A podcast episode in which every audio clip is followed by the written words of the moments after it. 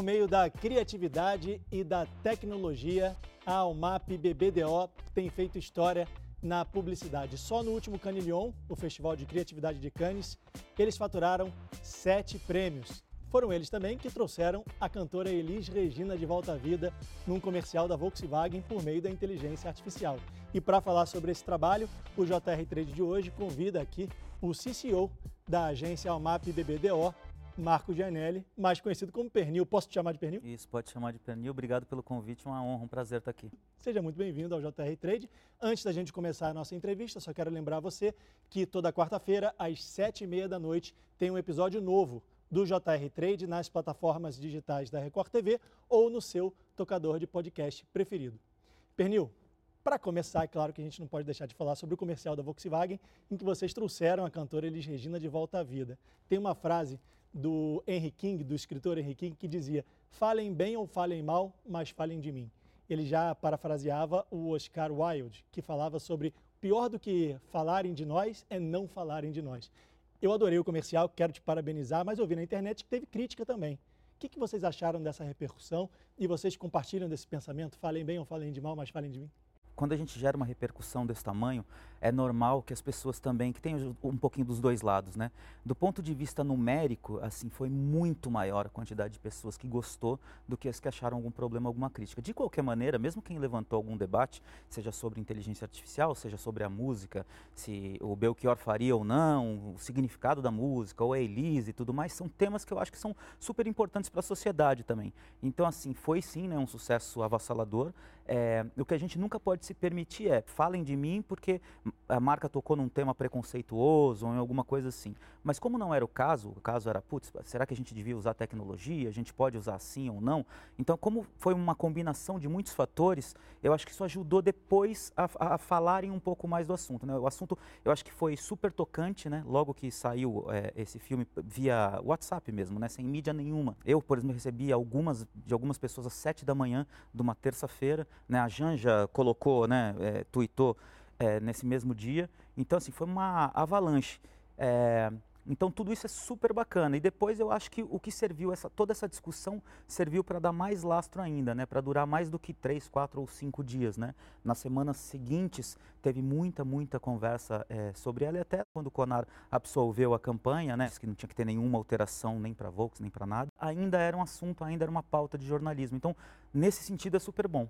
Quer dizer, essa é a função da publicidade, né? Transformar um comercial numa pauta. Exatamente, exatamente. Eu acho que gerar, é isso, é gerar uma discussão que, que seja positiva para a sociedade. E óbvio, chamar atenção, acho que é emocionar as pessoas, né? Tocar o coração. É, esse trabalho especificamente era para falar sobre 70 anos da Volkswagen no Brasil. É um marco muito importante, né? De uma, de uma empresa que tem uma história com as pessoas, né? Quem que não tem uma história num Fusca, numa Kombi, numa Brasília, num Gol, um pouquinho mais recentemente, né? Apesar do Gol até ter sido descontinuado no passado. Então, todo mundo tem essa coisa, né? essa coisa nostálgica, histórica, né? Então, isso eu acho que esse lastro que a, que a Volkswagen tem ajudou muito, sabe? Eu acho que é emocionar. Quando você via, obviamente, quando a gente juntou a Maria Rita com a mãe dela, uma ideia que eu acho assim incrível, mas tirando tudo isso, tudo, tudo que estava passando ali, aquelas, aquelas diferentes é, cenas, imagens e que você se identificava com cenas da tua vida ou de pessoas que você conhece durante o filme, eu acho que ajuda muito, sabe, a criar um clima gostoso, assim. Acho que é por isso que tocou o coração de tanta gente, assim.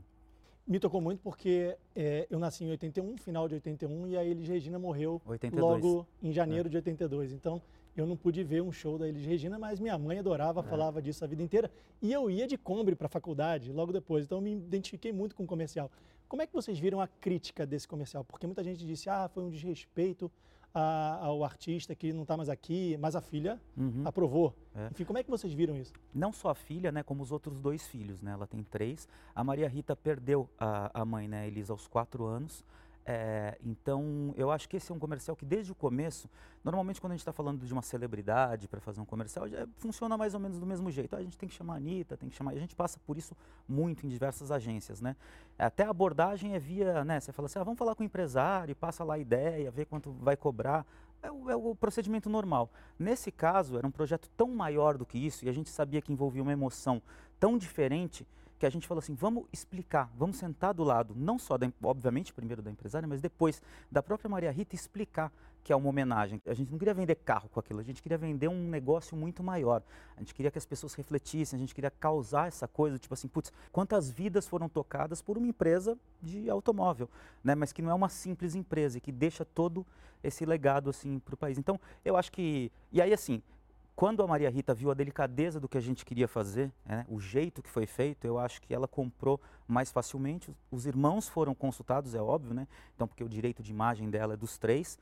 E eu acho que a coisa para a gente, óbvio que né, isso não, não foi exposto para a TV, mas a gente quando viu a, a Maria Rita assistindo pela primeira vez, obviamente ela estava lá filmando com uma atriz, com a música, já foi super emocionante para quem estava lá, mas eu acho que quando ela assistiu pela primeira vez, a reação depois dos irmãos dela, quando viram, eu acho que todo mundo ficou tocado. A própria Maria Rita diz isso, assim, né? Quer dizer, é, essa coisa de reconstruir pela, por inteligência artificial, ela conseguiu ver, ver poses, né? Ter cenas, imagens que tipo que ela só tinha na memória o que às vezes nem na própria TV nos acervos de TV tinham tantas coisas né? E eu acho todas essas discussões super legais assim mesmo falar um pouco né pô e a música do Belchior o que significava e tal? A gente fala pô a gente preferiu sempre usar essa parte mais poética da música dele né e essa, essa coisa das gerações porque em cada época obviamente cada canção tem um significado né você vê o Belchior cantava lá ano passado eu morri mas esse ano eu morro quando a Pablo Vittar faz isso no Teatro Municipal há dois anos atrás no show do Homicida,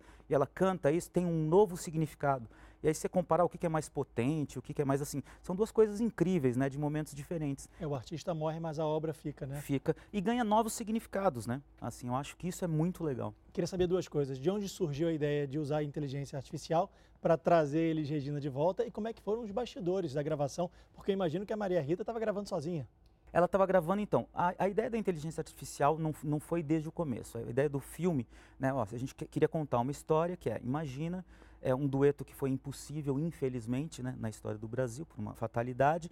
Imagina que a gente pudesse reconstruir isso. A gente falou, putz, obviamente para falar desses 70 anos, dessa coisa da geração, né, de um sucesso que passa. Então a gente colocar os dois. E aí a gente foi ver qual a melhor técnica para fazer isso. Há uns anos atrás, provavelmente ia ser uma coisa que a gente chamava de rotoscopia, que a gente pega, né, recorta, vai, a, em 3D, né, um rosto da pessoa e encaixa ali. A gente falou, não, mas dá para ser muito mais preciso isso, dá para ter uma qualidade, dá para parecer muito mais a Elisa. Então essa foi uma decisão bem técnica de falar assim, como vai, como o comercial vai ficar mais legal, mais emocionante, vai parecer mais a Elis. Mais realista, né? Mais realista. Era exatamente isso que a gente, que é o que a gente tinha na mão. A gente já tinha usado, por exemplo, em próprio comercial da Volks, um Mussum, que a gente tinha feito com outra técnica, que era isso, recortar ele dizendo uma frase e a gente encaixava ele num comercial.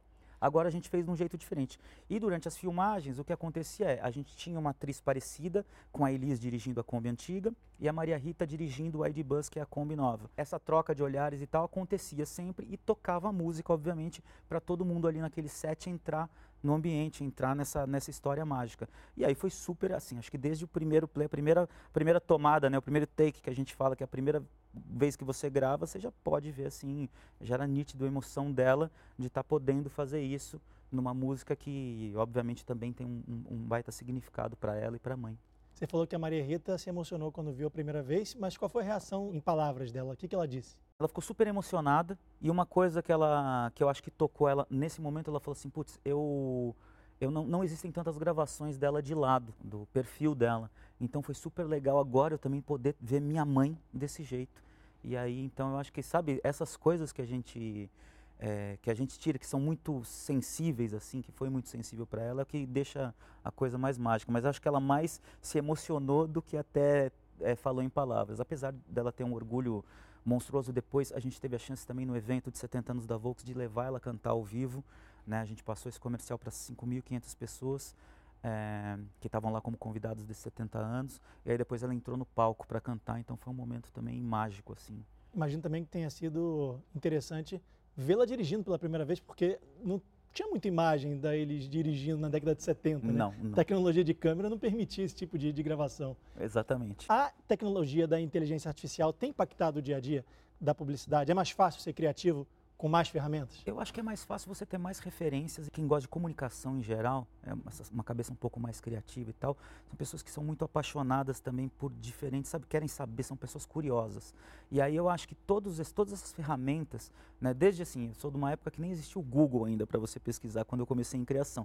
Quando teve o Google que você fala assim, pô, é óbvio que ele te ajudou, ele não trouxe nenhuma ideia, mas essas pesquisas que você faz, putz, o que eu quero aprender, será que eu consigo? O quanto ele, ele pode te nutrir de informação para você você ter uma ideia, foi um negócio já assim que mudou é, a quantidade de informação que chegava até você. E eu acho que a inteligência artificial hoje tem muito disso. Às vezes te facilita para vender, por exemplo, você fala, putz, eu quero pegar, queria uma imagem formada com isso, isso e isso. Isso ajuda a vender para o cliente. Mas você fazer a pergunta certa e ver o que vem e lapidar isso, acho que a gente ainda está bem longe, tomara, de inteligências artificiais que consigam criar conteúdos desse nível.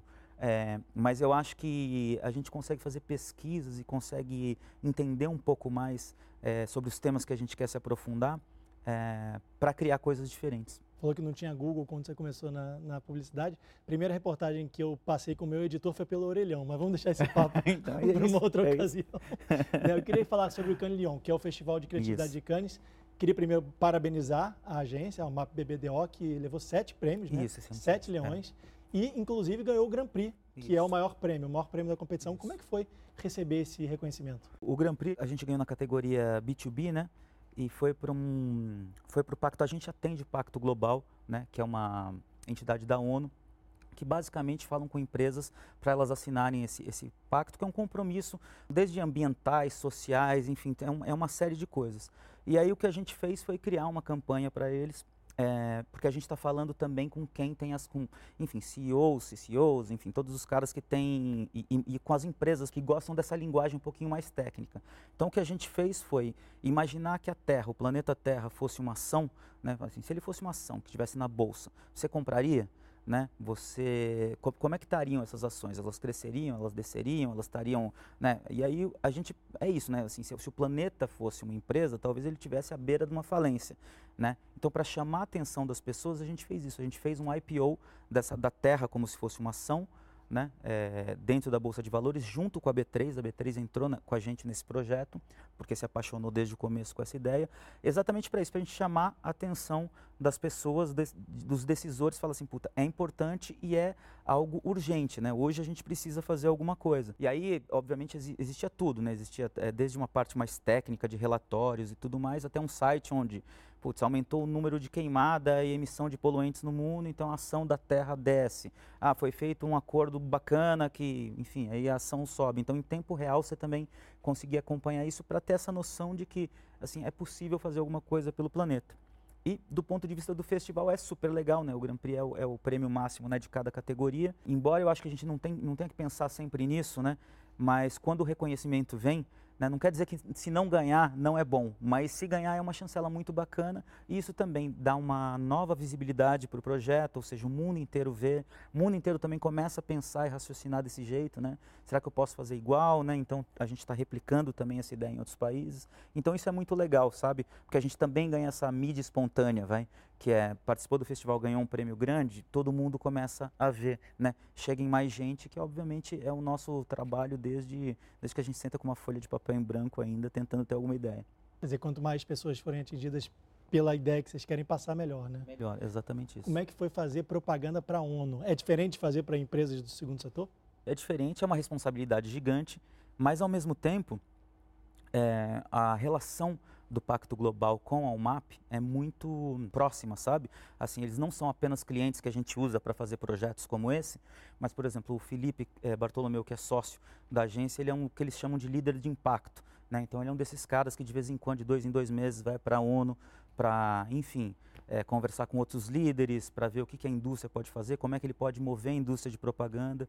Então, eu acho que assim, a responsabilidade é gigante porque são assim, um tema super sério, né? É uma organização gigantesca e reconhecida, né? E respeitada no mundo inteiro. Então, eu acho que as duas coisas são, se equivalem, assim, a responsabilidade, mas ao mesmo tempo a visibilidade que isso te dá. E a ONU tem muitas especificidades, né? Perni, eu queria saber sobre o trabalho que vocês fizeram com a eletromídia em que as mulheres se sentiam muito vulneráveis nos pontos de ônibus. Como é que foi fazer esse trabalho e o que, que te marcou mais? Ah, eu acho que o que marcou foi o que está acontecendo agora, que é quando ganhou a escala, né? Ele foi um projeto que ele surgiu pequeno, é uma coisa que não é nova, né? Então são essas, esses cartazes, essas coisas de ponto de ônibus ou outdoors, né? Assim, não é uma, é uma mídia nova, mas é uma mídia que está se reinventando sempre. Então você vê cada vez, né? Pode ser um aplique especial, uma coisa diferente, todo mundo tentando fazer alguma coisa diferente. E a eletromídia também tem uma certa tecnologia, quer dizer, nem tudo é, tem tecnologia, mas muitos dos, dos materiais do, deles, eles têm isso. E o que a gente pensou foi, como é que a gente pode aproveitar um pouco disso, né, alguma coisa que seja conectada à internet, que seja sensível ao toque e tal, para fazer um projetinho menor, piloto, para, primeiro, mostrar, pensando do lado da empresa, para mostrar que é uma empresa que né, tem tecnologia, que consegue propor soluções diferentes, do ponto de vista de quem é criativo, falar assim, putz, começa a pensar diferente, porque talvez você não esteja vendo todas as possibilidades que essa mídia te dá. E do ponto de vista social, nesse caso, falar assim, putz, olha como uma coisa que pode ajudar efetivamente né, num problema que é um problema urbano diário, a gente conseguiu juntar essas coisas Começou como um projeto piloto em Campinas, até para a gente testar o funcionamento, como é que era e tudo mais. E aí a gente fez, a gente inscreveu no festival esse projeto, ganhou um leão de ouro e atraiu a atenção de um monte de gente, né? não sei, enfim, muitas pessoas também me repassaram por WhatsApp esse videozinho, né, que as pessoas, putz, olha que legal isso aqui que ganhou um prêmio lá em Cannes e tal, e já, já contando um pouco do que era a ideia. É, e acho que muitos grupos viram isso e falaram, pô, mas isso é muito legal. Ao mesmo tempo que pessoas comuns, né, viram, grandes empresas, marcas também olharam e falaram, pô, quero participar disso aí, eu quero dar escala para isso. Foi feito em 10, 15 lugares, a gente pode fazer em 100, 150. Então agora, empresas do mesmo segmento às vezes três empresas do mesmo segmento apoiando, porque você vê que é uma coisa que não é uma está concorrendo contra a outra, não é um banco concorrendo contra o outro. Né? É tipo assim, putz, se a gente juntar a nossa força, juntar a nossa mídia exterior, juntar esse investimento, olha como a gente pode fazer para um bem maior. Então, isso é muito legal. Teve também uma parte, né, apoio da Prefeitura de São Paulo, governo de São Paulo. Então, eu acho que quando isso ganha escala, faz as pessoas pensarem não só né, nesse projeto, mas começam a pensar também pô, no, no, mínimo que pode ser feito num ponto de ônibus. Né? Então, acho que essa é a parte mais legal que tem, sabe? É um tema do nosso cotidiano, né? Exatamente. Inclusive, eu vou falar de outro tema do cotidiano, que é o comercial que vocês fizeram com o Boticário, para os dias dos pais, né? Eu tenho um bebezinho de quatro meses e eu gostei muito desse comercial, que fala sobre licença paternidade, instinto parental. Eu queria que você falasse um pouco sobre esse comercial. Como é que foi para vocês fazer isso? Esse tema é muito bacana, né? A gente lá na UMAP tenta, a gente fala, precisa, tenta juntar três coisas, né? A, a verdade da marca, a verdade é, das pessoas e a verdade do momento, né? Que é um pouquinho do zeitgeist, né? E mais do que isso, então assim, óbvio que hoje existe uma preocupação de todo mundo tocar nesses temas e tal, mas o Boticário é um, é um baita exemplo de uma empresa que ela primeiro faz para depois divulgar. Então antes dela, dela falar dessa licença é, paternidade estendida, é, já é uma coisa que ela faz, se não me engano, há três ou quatro anos, de os pais terem quatro meses de licença, assim como as mães. Que é isso, né? 120 dias em casa o que é, que é algo que para a sociedade, para quem passou por isso, você com certeza que tem um bebê pequenininho, você fala, cara, é pela lei você fica cinco dias em casa. Cinco dias não dá tempo nem de você... É, ele cara, tem assim, quatro meses eu estou aqui. É isso, exatamente. então, eu acho que quando a gente tem essa oportunidade de fazer para uma empresa que realmente faz alguma coisa efetiva, é muito bacana. E para a gente fazer essa ideia, inclusive, e nessas eu até eu gosto de ficar perto dessa parte de criação ainda, né? a gente chegou a entrevistar um pai é, que é um funcionário do Boticário, que estava lá há mais ou menos uns três meses e que, por curiosidade, enfim, o, o, filho tinha nascido prematuro. Então ele tinha, apesar de ter três meses, era a primeira semana dele em casa.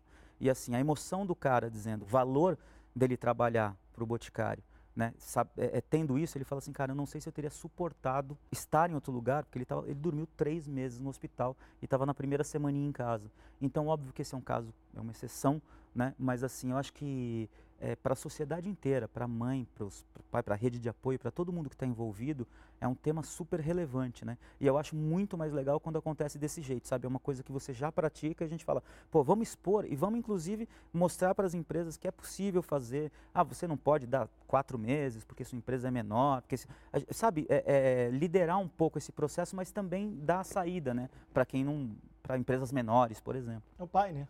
É. É o pai. É. Queria voltar a falar sobre Cannes, sobre a premiação e sobre o reconhecimento e a participação do Brasil no festival. A nossa situação na publicidade já está solidificada? Como é que é a percepção do mundo para com os publicitários brasileiros? Eu acho que está mais do que solidificada, assim. Historicamente, o Brasil está sempre entre os três, no máximo quatro é, países mais premiados. Isso vem de muito longe, né? Óbvio que hoje a quantidade de leões é muitíssimo maior do que era. Mas eu acho que desde a década de 80, ali, quando a gente começava a ver alguns trabalhos da DPZ, o próprio Washington Oliveto, que levou muito do nome do, do da propaganda brasileira para fora, a gente sempre foi muito importante. Então, eu acho que é, a gente é um país muitíssimo respeitado, é, do ponto de vista criativo, de comunicação. E a coisa que mais me surpreende, isso é uma coisa relativamente nova, eu estou dizendo um, entre 5 e 10 anos, mas que vai se aprofundando cada vez mais, é a quantidade de lideranças brasileiras em grandes agências, grandes empresas, grandes redes é, do mundo inteiro. Então hoje a gente vê espalhado literalmente no mundo inteiro, assim, eh, no Japão, nos Estados Unidos e tal, e gente muito grande, sabe? Às vezes são os números uns dessas, dessas companhias ou localmente ou às vezes globalmente, que são brasileiros. Então eu acho que isso também é mais uma prova do talento. Acho que tem o talento, tem uma, um pouco da criatividade, que é um pouco intrínseca assim do brasileiro, e também do, do saber se virar, sabe? É o, jeitinho, é o lado bom do jeitinho brasileiro. Tipo assim, eu sei como fazer acontecer daqui, eu trabalho, eu quero fazer, eu quero, sabe assim. Se na escassez a gente ficou bom, quando dão uma máquina melhor para a gente, você fala assim, putz, eu acho que aqui a gente pode render muito mais. Então é muito interessante como nessas premiações em Cannes você vê independentemente de, de, ter só, quer dizer, não é que tem só agências brasileiras, tem muitas agências brasileiras que sobem no palco, se dão muito bem, recebem muitos prêmios, mas tem muitos brasileiros que sobem em diversas agências de todos os lugares do mundo, assim. Isso é muito uma coisa muito bacana, assim. Boa para a publicidade do Brasil e boa para quem assiste a publicidade do Brasil. Né? Exatamente. Né? Queria falar sobre a sua carreira. Você é uma pessoa que ganhou muitos prêmios, continua sendo uma pessoa muito premiada. Como é que foi chegar até aqui e qual é a marca que você quer deixar na UMAP? Eu acho que a palavra para todo mundo que começa em, em, comunicação, acho que até hoje ainda é verdadeira, é resiliência, assim, sabe? Porque eu acho que você precisa, assim, ter aquela coisa do, do projeto Tamar, quando você vai lá você fica assustado que os caras fazem um baita projeto para as tartarugas, e aí eles chegam, depois de contar umas histórias lindas, e você vê vídeos, não sei o que, eles falam, então, dessas mil que vão para a natureza, umas quatro ou cinco sobrevivem, ou vão viver até a, a fase adulta. Eu acho que com ideias não é muito diferente disso, sabe? A gente está acostumado muito com volume, é fazer um volume monstruoso de coisas e as ideias morrerem indiferentes. Tem umas que não chegam nem até o mar, sabe? Assim, tem umas que acho que não saem da, da casca, assim. Porque você, é isso, você trabalha com mais pessoas, né? E às vezes duplas, trincas de criação e tal.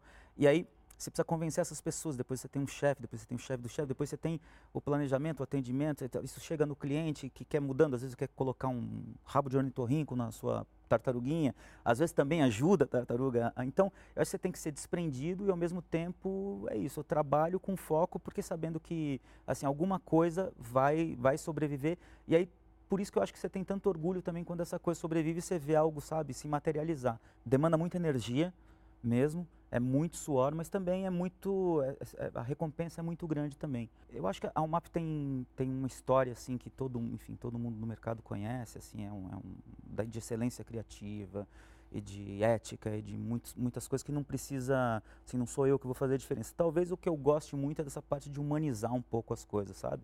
De mostrar nossas fraquezas como pessoas mesmo, né? Como, assim, a gente tem, a gente vai passar por momentos bons, ruins, a gente tem, tem que é, admitir isso, sabe? Porque senão, ou a gente vira aquela bobagem de antigamente, que é o publicitário egocêntrico, que acha que né, é o melhor do mundo, tudo, ou se você se afunda também e fala, puto, nada do que eu faço dá certo, e você não é nenhuma coisa nem outra. Né? É Acaba assim... entrando em depressão, né? É, exatamente. E você tem, tem uma, uma frase, né, que é, é do, do, torneio de tênis, que acho que é de é, Wimbledon, não é? que você entra lá e fala assim, pô, você só pode entrar aqui se você souber tratar o sucesso e o fracasso, esses dois impostores da mesma maneira. É, é um pouquinho isso, sabe? De você assim, você não é tudo isso e também não é, sabe? Essa, essa humanidade ruim, né? é, que eu acho, você não é a síndrome do impostor e também não precisa ser o cara que se acha o, o Deus. É, essa, essa parte me interessa muito, assim, porque eu acho que isso ajuda, vai ajudar, não sei se gerações, mas vai ajudar a gente a se entender melhor, a gente a trabalhar melhor uns com os outros, assim. E também, né, é isso, a gente trabalha com clientes, são pessoas, né? Pessoas no final das contas. Somos humanos, né? Somos humanos, é isso. Pensando nos próximos meses, o que, que a gente pode esperar da UMAP BBDO? O legado da agência está aí, né? Então, fico muito feliz de estar no lugar que eu estou. É, e eu acho que a gente tem que se aprofundar só, assim, tem muita coisa. É, a base é muito sólida, né, da, da agência. Então é isso, né, é uma casa com uma estrutura muito boa. E a gente tem que ver o que, que a gente pode avançar. Então, é, a gente sabe que temas como diversidade são super importantes hoje em dia. A gente sabe que essa parte também de, pô, a gente tem cada vez mais pontos de contato, né. Então, as, a agência é impossível a gente achar que vai ter o mesmo resultado funcionando do jeito que funcionava. Então, a gente tem que ter esse olhar. É, mas se a gente conseguir manter essa estrutura e aí acelerar nesse movimento, para o futuro, eu acho, acho super bacana. Assim, acho que é, é o caminho. Esse é o caminho. Perni, muito obrigado pela sua entrevista. Obrigado. Nosso tempo chegou ao fim, infelizmente. O papo está muito bom.